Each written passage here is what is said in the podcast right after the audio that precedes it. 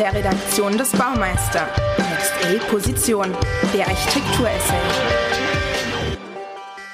30 Jahre ist es her, fast auf dem Tag genau.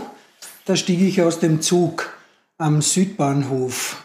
Direktverbindung aus einem Bergdorf in Südtirol an der italienisch-österreichischen Grenze. Die erste Herausforderung war die Rolltreppe.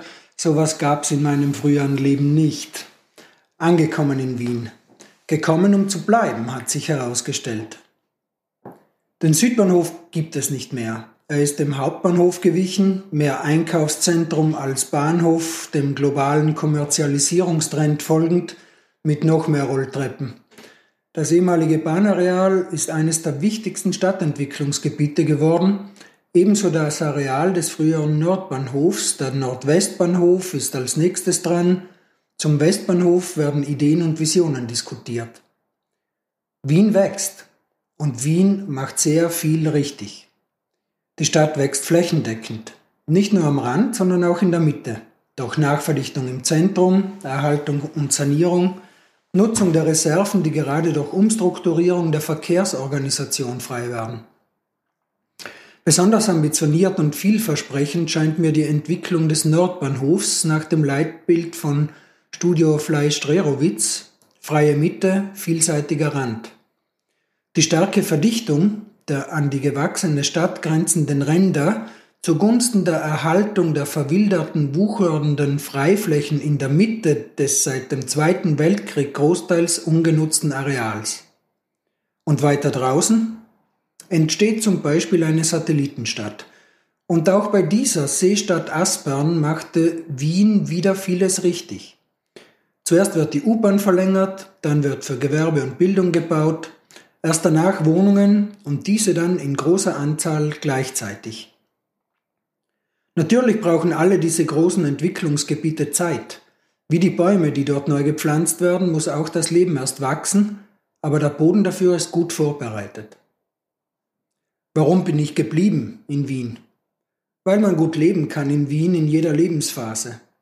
Im Vergleich zu anderen so gut situierten Millionenstädten ist Wien nämlich leistbar. Die Stadtregierung bestimmt mit, spielt dabei sogar eine zentrale Rolle. Sie vergibt Teile ihres umfangreichen Landbesitzes für geförderten sozialen Wohnbau an die Bieter mit dem besten Entwicklungskonzept, nicht mit dem Ziel der Gewinnmaximierung. Auch bei steigenden Mieten und Immobilienpreisen entsteht so kein dramatischer Engpass keine drastische Wohnungsnot. Sie bestimmt mit, auch bei vielen privat finanzierten Projekten durch städtebauliche Verträge, ein Geben und Nehmen. Wie überall ziehen Studenten und junge Kreative in Bezirke mit günstigeren Mieten, um diese so aufzuwerten, dass die Nächsten wieder andere Gegenden suchen müssen. Aber kein ganzer Bezirk ist in Wien dadurch ausgewechselt worden, sondern einfach nur stärker durchmischt. Es ist leicht, sich in Wien ohne Auto zu bewegen. Parken kostet Geld. Fast flächendeckend. Dafür ist das öffentliche Verkehrsnetz beispielhaft. Die Jahreskarte kostet 365 Euro, einen Euro pro Tag. Fahrräder sind auf der Überholspur, durch Fahrradstreifen gegen die Einbahn und Ausbau des Radwegenetzes. Und Wien ist schön, lebens- und liebenswert. Kaum wird es wärmer, meist schon Ende April, bin ich an der alten Donau, an den frei zugänglichen Holzstegen gegenüber dem Gänsehäufel, dem meistbesuchten Freibad Österreichs. Sobald mir die stehende alte Donau zu warm wird, bin ich innerhalb einer Dreiviertelstunde in Bad Fischau, einem kleinen historischen Bad aus der Kaiserzeit mit fließendem, kalten Quellwasser, seit 30 Jahren schon. Nicht seit 30 Jahren mag ich den ersten Bezirk.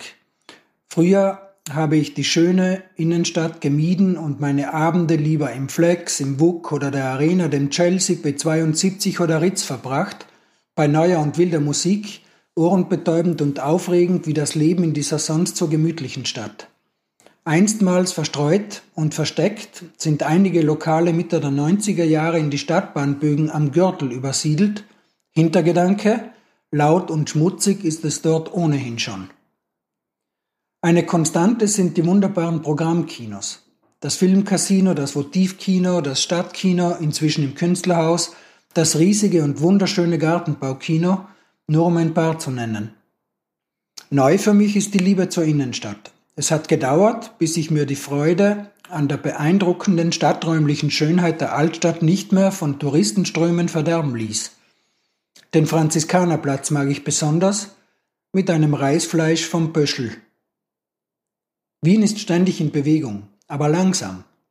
Man spürt die laufende Veränderung im Alltag nicht. Erst in einem Rückblick erkennt man, wie viel sich in 30 Jahren getan hat. Und genau das ist eine der besonderen Stärken dieser Stadt. Nie statisch, aber nie überstürzt. Wie das Leben hier.